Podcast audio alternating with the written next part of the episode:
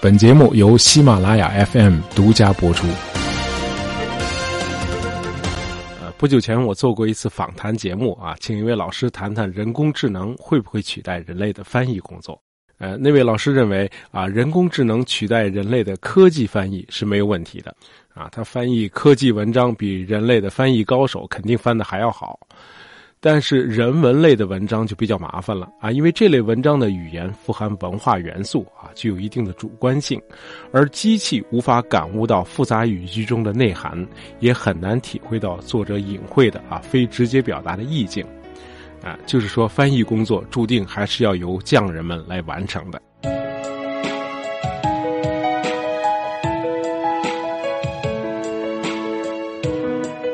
我用“匠人”这个词是想表明，不同的人翻译水准是有很大的差异的。呃，能做到把一部中文作品翻译成外语，受到外国读者的赞赏，或者把一部外文作品翻译成中文，受到中国读者的称道啊，都是很难做到的事情。不过，我们得承认，这个世界上是有高手的啊，有的超级高手，很可能好几百年才出一个啊。比如有这么一个人。他把大部头的著作从一门外语翻译成另外一门外语啊，两门语言都不是他的母语，而且这部译著还受到了国际学界的好评，被认为是最好的译本啊。这部译著后来成了英美大学法学院的教材啊，叫《德国民法典》。把这部艰深的法典从德语翻译成英语的是个中国人，这个人叫王宠惠。呃，这哥们儿并不是专职翻译啊，他当过外交部长，甚至还当过总理啊。他曾经在海牙国际法庭做过法官，是国际法庭历史上第一位中国法官。同时，他还是联合国宪章的起草人之一。呃，据说有一次英国法院审理某个案件的时候，需要引用王宠惠在他的译著的序言里的一段话作为判决的依据。啊，因此英国人还专门写信到德国柏林啊，征得王宠惠的同意。那么，在一九五零年代，时任美国副总统尼克松去台湾访问的时候，还专门去探望过王宠惠啊，因为尼克松在大学读法律时使用的教材之一就是王宠惠的那个著名的译本。嗯，那么这事儿让我感到好奇的是，在那个全民识字率不到百分之十的年代，怎么会出这种牛人呢？啊，后来我才知道，那个时候能人真的不少啊，是个精英辈出的时代。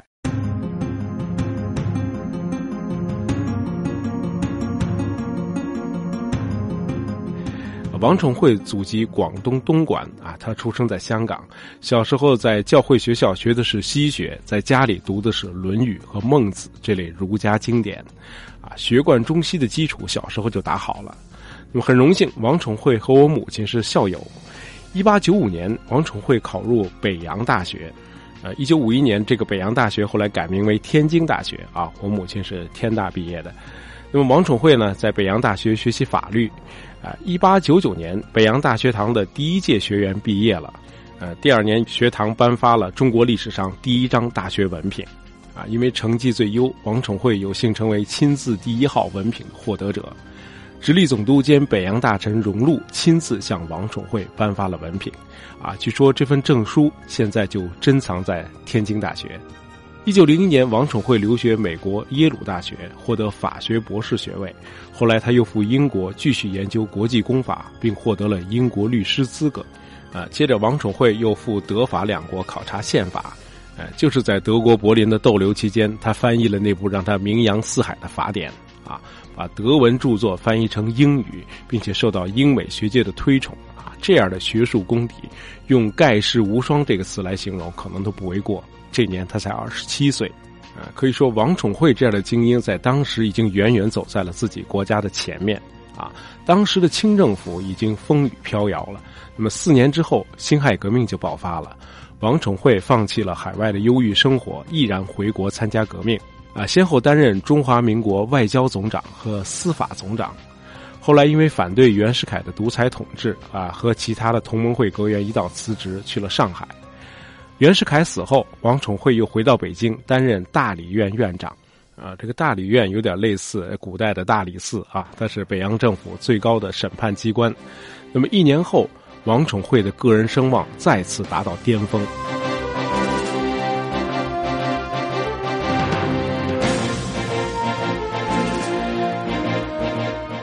一九二一年十一月到一九二二年二月，王宠惠作为中国全权代表之一前往华盛顿参加限制军备与太平洋会议，啊，史称华盛顿会议。啊，美国召集这个会的目的就是要遏制日本在太平洋地区的扩张。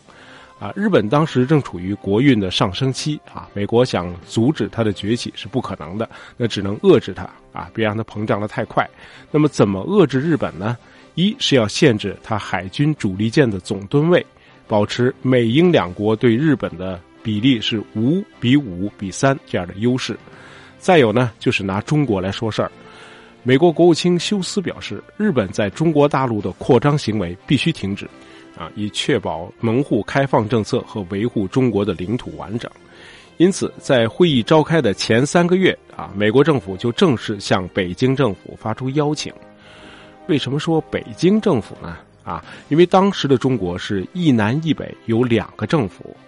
除了列强承认的以北京为首都的北洋政府之外，啊，孙中山在广州还有一个政权。就是在这年的五月五日，孙中山在广州宣誓就任非常大总统。那么，鉴于这种南北分治的状况啊，这个北洋政府特意派王宠惠出席华盛顿会议，除了考虑他是法学专家、国际知名度高，还有一个重要的原因就是，呃作为同盟会的元老，王宠惠与南方的这个革命政府素有渊源啊，和南方的各位领导都是密友，属于那种南北两边都说得上话的人啊。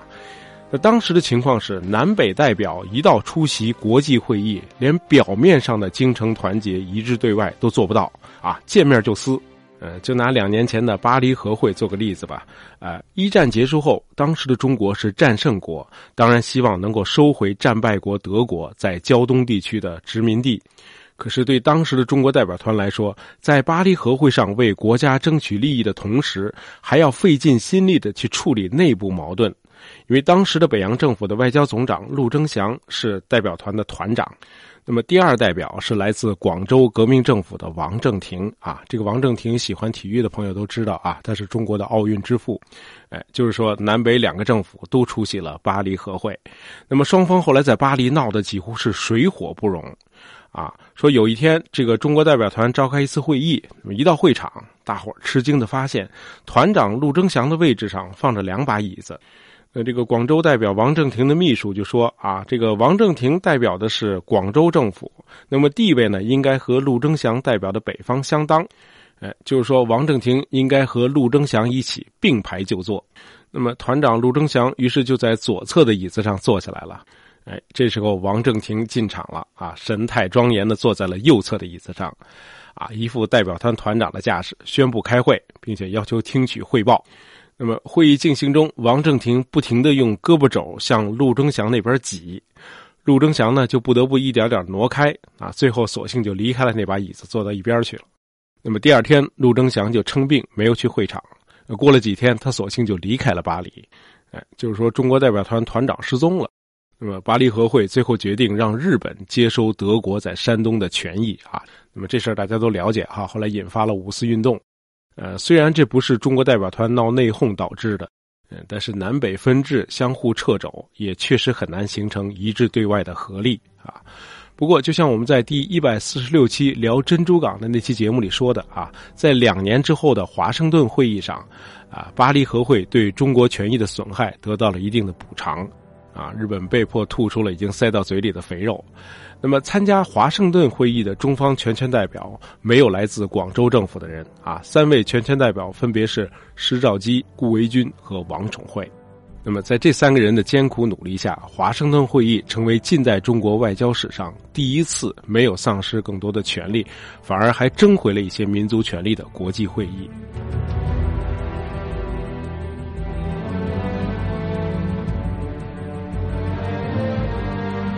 前面说了，华盛顿会议主要谈论的是裁军和中国问题。那么，按照原来的计划，涉及修改不平等条约的问题啊，应该是由美国代表、美国国务卿休斯在大会上提出的。可是，会议一开始，休斯就在海军吨位的问题上强压日本，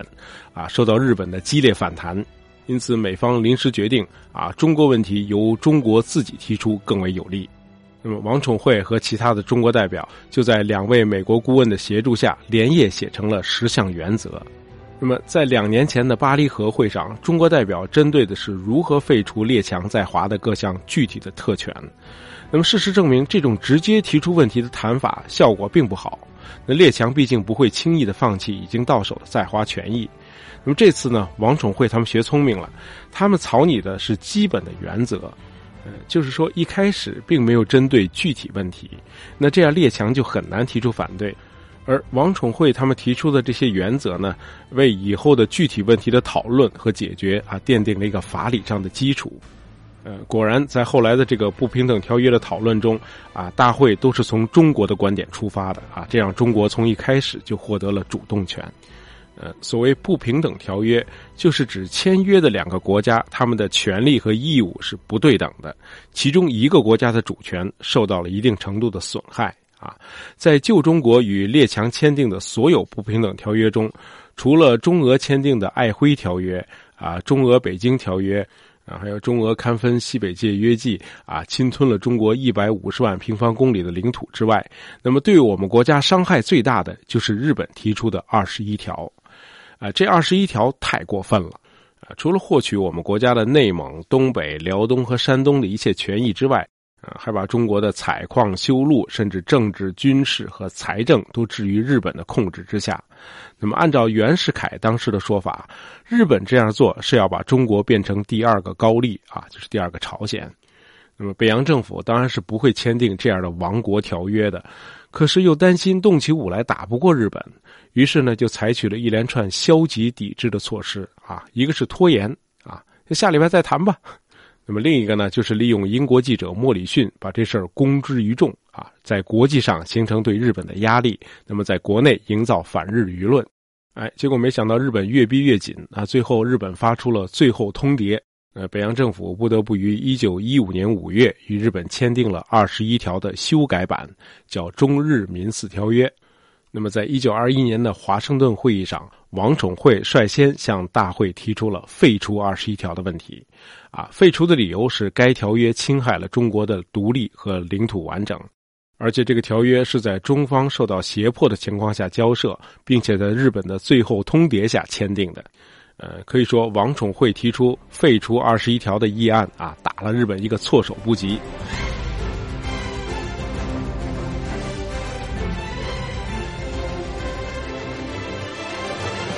因为自打会议一开始，日本就受到美国的强大压力啊，美方要求日本接受五比五比三的海军吨位比例啊，美国这样步步紧逼啊，是因为他事先破译了日本的外交密码。啊，知道了日本的底线啊，从而取得了一定的主动权啊。这个我们在珍珠港那期节目里头聊过。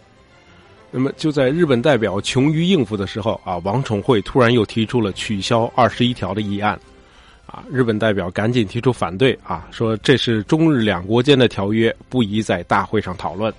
王宠惠立即指出啊，该条约虽系中日两国间条约，但关系到其他国家的在华经济利益，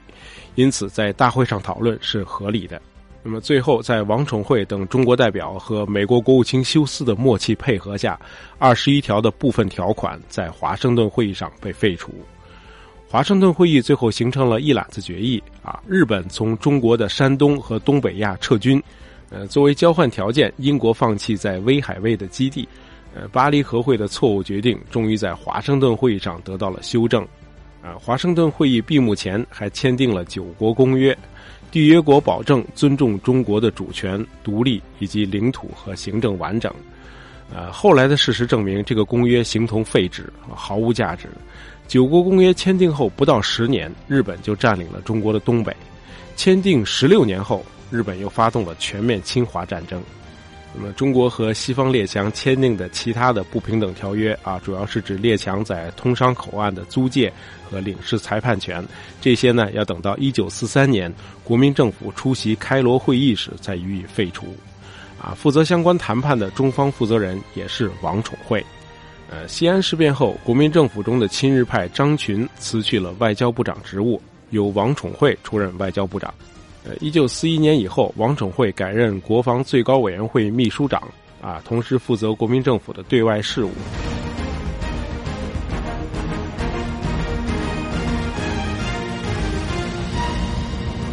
呃，说起来，王宠惠还当过几个月的国家领导人，啊，这又得说回到那个华盛顿会议，啊，参加完华盛顿会议之后，一九二二年五月，王宠惠与胡适、蔡元培、李大钊等共同发表了。我们的政治主张》一文，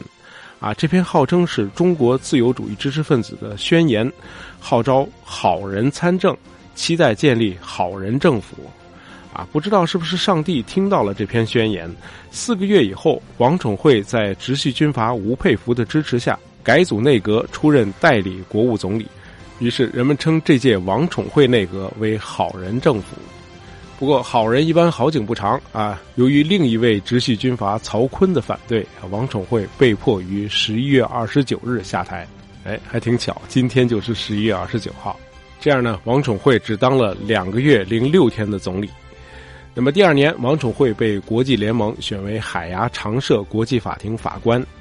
王宠惠在国际法领域做出的最后一项重大贡献，是一九四五年在旧金山啊参加讨论起草联合国宪章。呃，一九五八年三月十五日，王宠惠在台湾因病去世，享年七十七岁。呃，一直有听友建议我聊聊民国时期的风云人物，那今天呢，我们就聊聊王宠惠啊，他号称是中国法学第一人。好，喜欢大爷在乎铺的朋友，不要忘了订阅我们的专辑。当然，也希望大家能够在朋友圈里推荐一下我们的节目。感谢大家收听，咱们下期再见。